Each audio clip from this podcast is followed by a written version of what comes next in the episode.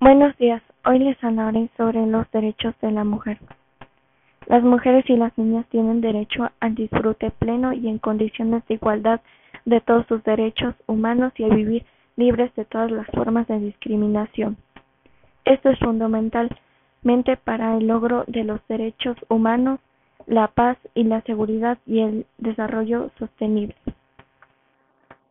En 1963, los esfuerzos para consolidar las normas relativas a los derechos de la mujer condujeron a la Asamblea General de las Naciones Unidas a solicitar a la Comisión que elaborara una declaración sobre la eliminación de la discriminación contra la mujer, que la Asamblea aprobó en última instancia en 1967.